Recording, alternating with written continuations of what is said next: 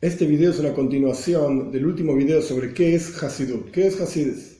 En base a los comentarios surgieron algunas cuestiones que mi idea es explicar ahora. Existen en el pensamiento básicamente dos cuestiones, Hoimer y Tzura. Hoimer significa materia, lo material, lo físico, concreto, digamos, que conocemos nosotros en nuestro mundo. Tzura significa lo espiritual, lo abstracto, lo elevado, sutil. Hoimer y Tzura, materia y forma, se le suele decir. Ahora bien, existen tres perspectivas en el pensamiento judío que utilizan estos dos materiales, estas dos cuestiones de Hoimer y Sura, para enseñar cuál tiene que ser el objetivo del servicio a Dios del hombre.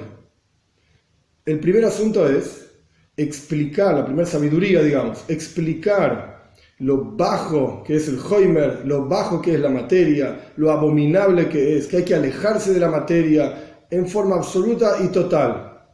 Esto se llama Musar. Musar en general se traduce como ética. Musar habla de que hay que tener cuidado con lo que uno dice, con lo que uno hace. Uno tiene que dejar de ser una persona grobe, una persona grobe mensch, una persona ordinaria, una persona grosera. Esto es Musar. El siguiente asunto en el pensamiento judío explica la virtud de Tzura, la virtud no, no lo malo de la materia, sino lo bueno y lo impresionante y lo elevado de lo intelectual, de lo abstracto, de lo espiritual. Cuán increíble es. Esto se llama Hakira. Hakira es como pensamiento en términos de análisis de las cuestiones. Esto se llama Hakira. De vuelta, Musar habla lo malo del Hoimer, de, la materia. Hakira habla de lo impresionante del Sura, de la forma. El tercer la tercera forma de pensamiento judaico es la siguiente. Explicar lo impresionante y bueno que es un Hoimer Mezukach, una materia refinada, y lo elevado que es una forma cuando se fija en la materia.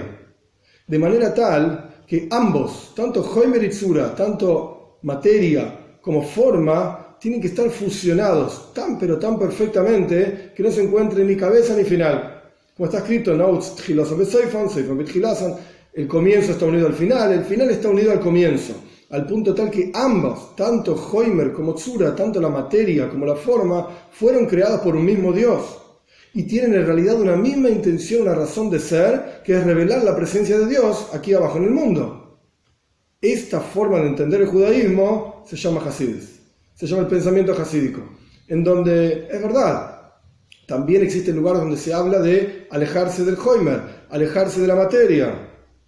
Es verdad, también hay lugares donde se habla de lo impresionante y elevado que es el vínculo con Dios y la conexión con lo espiritual.